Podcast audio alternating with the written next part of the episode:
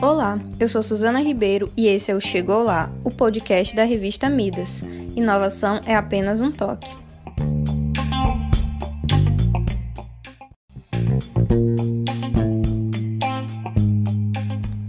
Crise econômica ou sanitária? O mundo vem enfrentando uma das maiores dificuldades de todos os tempos. O surto viral da Covid-19 não vem atingindo apenas a saúde da população mundial, como também vem impactando de forma consistente a economia, agravando a desigualdade social que já existia. Várias empresas fecharam, funcionários perderam seus empregos e pessoas perderam suas casas. Existe uma saída? O que deve ser feito para reverter essa situação? Esse é o tema do nosso episódio de hoje. E para nos contar um pouco mais sobre isso, temos a presença da professora e mestre em economia Silvia Serrão. Boa noite, professora.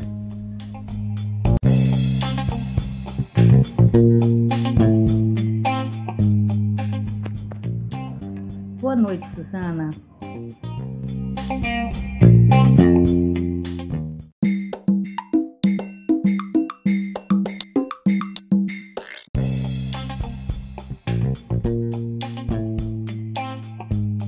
Professora, é certo que a pandemia vem causando um grande estrago na economia mundial e no Brasil não seria diferente. É um fato que a economia brasileira já não ia bem das pernas, mesmo antes da pandemia chegar ao país. O Brasil é um dos países com maior índice de desigualdade social. Em 2019, o Brasil foi classificado como o sétimo país com mais desigualdade social no mundo, estando apenas acima de alguns países do continente africano. Como economista, você poderia explicar um pouquinho para a gente como era o quadro da desigualdade social no país antes da pandemia e como a pandemia implicou no aumento desse quadro? Bem, é, a desigualdade social ela se dá por conta da má distribuição de renda nas famílias. E quem é, faz a percepção dessa distribuição de renda são, é o poder público.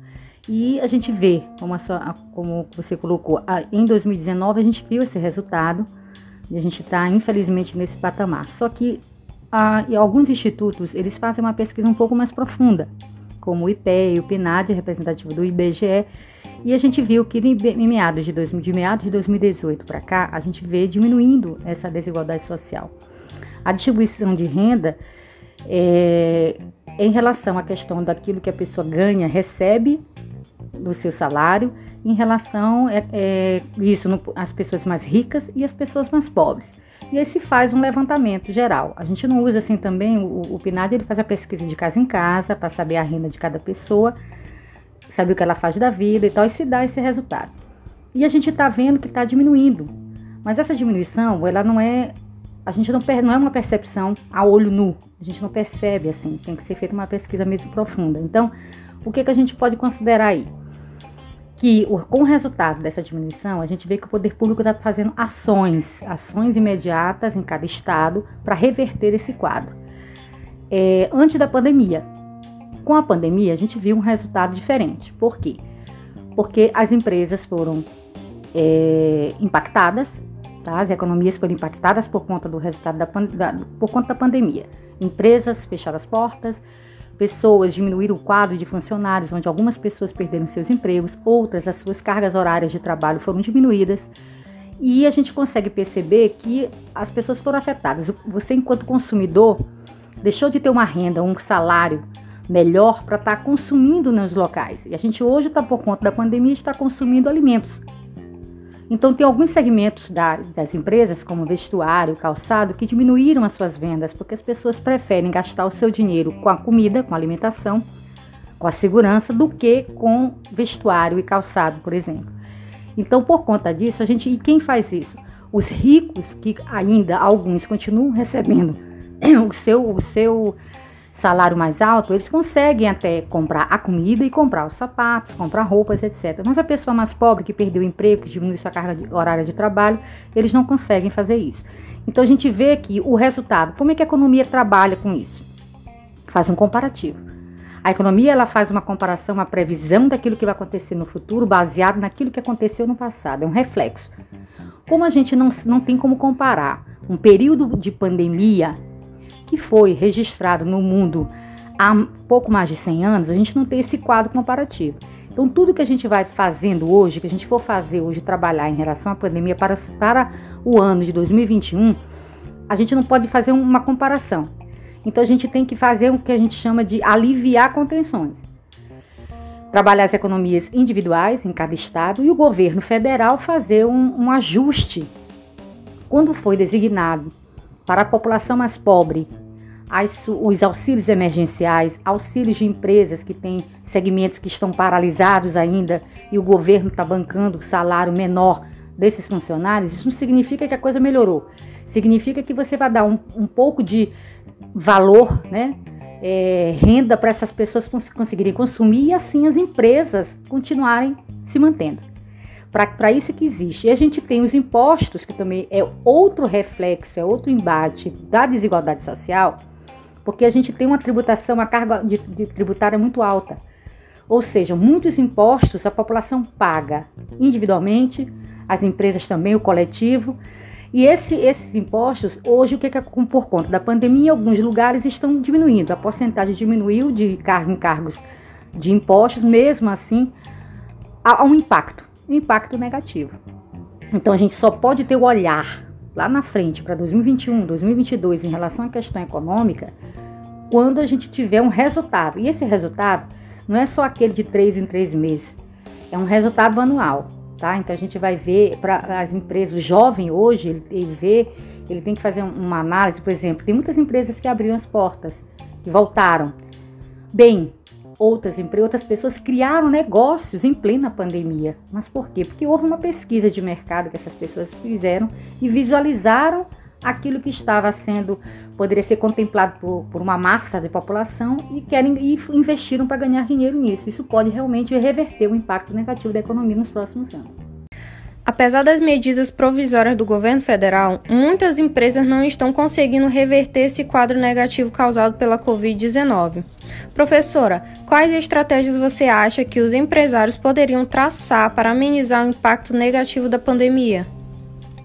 Aí a gente fala dos empresários. Se você falar dos empresários no geral, empresas grandes, grande porte, médio porte, pequeno porte, empresas que se mantêm no mercado, a estratégia, como a gente não tem um quadro, um quadro comparativo e manter os seus colaboradores, é fazer uma, uma pesquisa com seus concorrentes, verificar o que pode ser feito em relação a diminuir preços, fazer diferenciais, criar, ser inovador em relação a alguma coisa, colocar produtos que possam atrair mais as pessoas com um valor menor, é, fazendo um, um, acordo com seus fornecedores para diminuir e aumentar, prazos de pagamento de fornecimento de produtos, para poder conseguir ficar um melhor tempo com seus produtos, para dar tempo das pessoas consumirem. É, outras medidas, outras coisas que as empresas podem fazer, agora as pequenas, as, né, as microempresas que podem fazer, as grandes têm esse olhar. A, a microempresa, ele pode também estar tá criando coisas, né, sendo inovador dentro do seu próprio negócio. Quer dizer, fazendo com que as, a, a, o negócio dele se expanda. Então, se ele fazer, se ele tinha um segmento, ele pode ter um segmento a mais e atrair as pessoas. O jovem hoje ele é atraído por várias coisas. Hoje você tem, por exemplo, um bar que você pode ter música, é o normal, é um bar com música e um pouco, quase não alimentos. Hoje você pode inserir mais coisas, um espaço para você, por exemplo, dançar, um, um espaço para você, por exemplo, um telão para assistir um jogo de futebol, para assistir um show.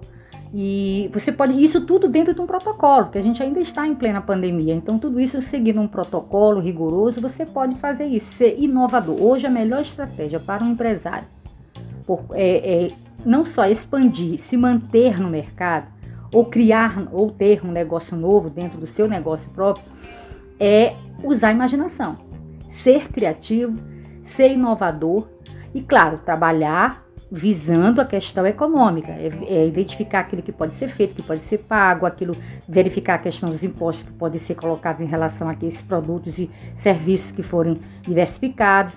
Tem esse olhar, o olhar do empresário, o jovem hoje ele consegue, através né, das mídias, é, dos estudos um pouco mais práticos, ele consegue fazer esse diferencial.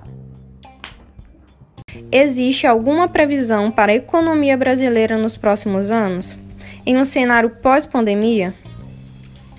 Existe. A gente, assim, entre aspas, né? A, a, previsão é, como a gente não tem um panorama, a gente tem, quer dizer, na verdade a gente tem um panorama, como a gente não tem como comparar, o que a gente, e a gente também, a economia não especula, ou seja, ela não imagina o que, só fica imaginando baseado em qualquer coisa, existe seguir os fatos. A economia trabalha com números, com resultados, com pesquisa e com fatos. Então a gente não pode também só chegar e imaginar o que pode acontecer. Tudo tem que ser computado, calculado meticulosamente para que os resultados sejam positivos e não negativos. Então, nos próximos anos, que eu digo a partir de 2021, por exemplo, a gente já vai ter eleições municipais que podem estar gerando diferenciais também nessas, nas grandes cidades e metrópoles. De repente, um prefeito venha com ideias inovadoras que podem transformar alguma coisa na cidade. E isso vai gerar um impacto também econômico, porque todos estamos vivendo no mesmo, no mesmo momento. Então isso vai também ajudar pessoas com cabeças novas, gente jovem, gente diferente, gente que nunca foi no meio da política, pode ser que mude. A gente não pode dizer que há uma previsão, a gente pode é fazer uma análise atual daquilo que está sendo feito e acreditar. Na verdade é isso, é acreditar que a gente possa prosperar com essas novas ideias, com essa, esse formato diferente que as pessoas hoje comuns chamam de o novo normal, mas não existe uma normalidade em uma coisa que a gente nunca viveu. A gente tem que ter consciência de que o que é normal é aquilo, é, é aquilo que pode ser feito, que tem um objetivo, que tem uma meta e um resultado. Então a gente tem que buscar ter fé, porque a gente está falando de é, uma doença que a gente não conhece, então tem que ter fé, tem que ter esperança que a gente vai poder prosperar e tem que ter pé no chão, consciência de que se não der certo hoje, a gente vai trabalhar para que dê certo amanhã. Professora, muito obrigada pela sua presença. De nada, Suzana. Se precisar, estarei aqui. O programa está no fim, mas não se preocupe, que semana que vem tem mais. Esse foi o Chegou Lá, um podcast da revista Midas. Inovação é apenas um toque. Nos encontramos todos os sábados às 8 horas. Não percam!